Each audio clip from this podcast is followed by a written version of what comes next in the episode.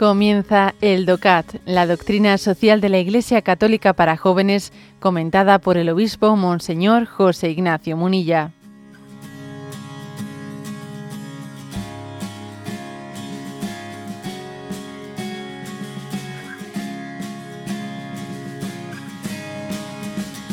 Punto 290 del DOCAT, que precisamente en este tiempo ¿no? en el que estamos medio de guerras y conflictos, pues tiene una actualidad especial, porque estamos en este librito sobre compendio de doctrina social de la Iglesia, pues estamos en una, en una parte en la que, en la que estamos hablando exactamente del tema de, el tema de la paz, vivir en libertad y sin violencia. Bueno, pues el punto 290 dice, pregunta, ¿cuáles son las condiciones para una guerra de defensa? Porque anteriormente se había dicho que es legítimo y moral una guerra defensiva, no es legítima una guerra ofensiva.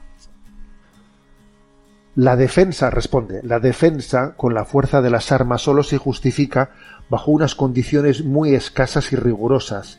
Las diferentes instituciones conocedoras de los criterios para la conservación del bien común son las encargadas de señalar si dichas condiciones se cumplen en este sentido, son cuatro los criterios que se erigen como especialmente importantes para que una guerra defensiva pueda ser moralmente justificable. Primero, el daño causado por el agresor debe ser constante, grave y duradero.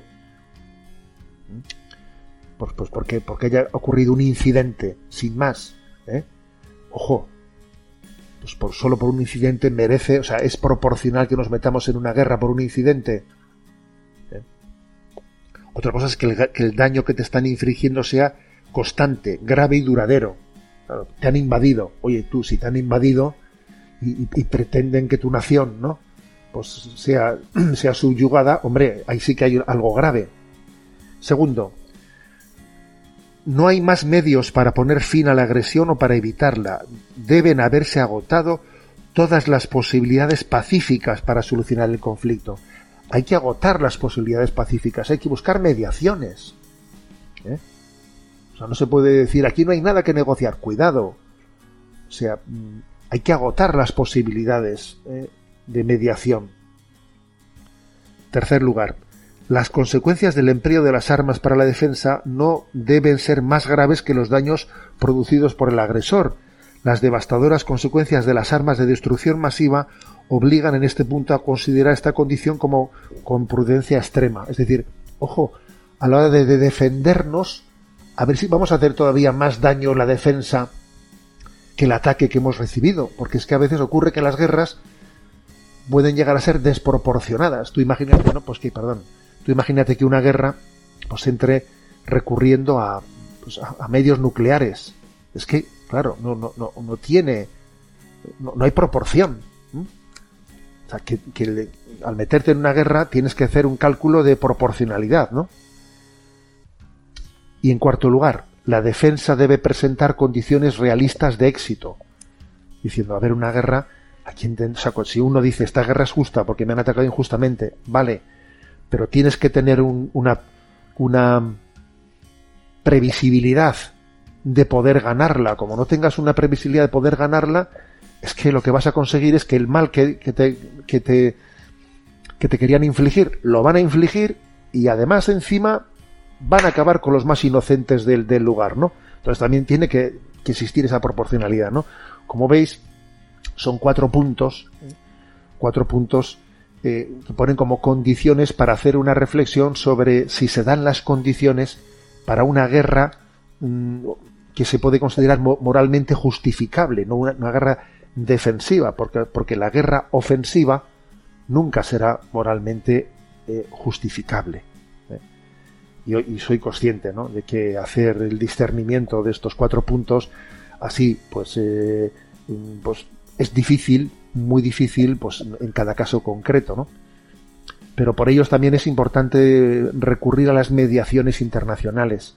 Las mediaciones internacionales son muy importantes, ¿no? Por ejemplo, pues la Santa Sede tiene una vocación, siempre ha tenido una vocación de allá donde, ve países enfrentados de mediar entre ellos. Por ejemplo, cuando Chile y Argentina tuvieron conflictos armados por temas territoriales. La Iglesia siempre me dio y dijo, un momento, o sea, dijo, ¿vosotros sabéis lo que es meteros en una guerra entre dos países hermanos? ¿Sois conscientes de ello? O sea, la Iglesia siempre ha procurado, ¿no? Al máximo forzar, ¿eh? forzar la, por, las vías, las vías de mediación. Y cuando uno dice estas cosas, yo soy consciente de que cuando dice estas cosas parece como si fuese un falso pacifista que está justificando pues eh, las no no en absoluto pues por ejemplo el caso de que estamos viendo en Ucrania no a ver todos sabemos muy claramente quién es el responsable moral de esa guerra quién quién ha llevado adelante esa invasión es obvio que la responsabilidad moral recae ¿eh? recae en Rusia y en su invasión pero eso no nos tiene que cegar no cegar el corazón y la razón para que en nuestra manera de responder a esa injusticia no hagamos un cálculo, eh, un cálculo de prudencia y un cálculo también de, buscar cuál es ¿no? Eh, lo plausible, eh, lo plausible para llegar ¿no? pues a una verdadera paz.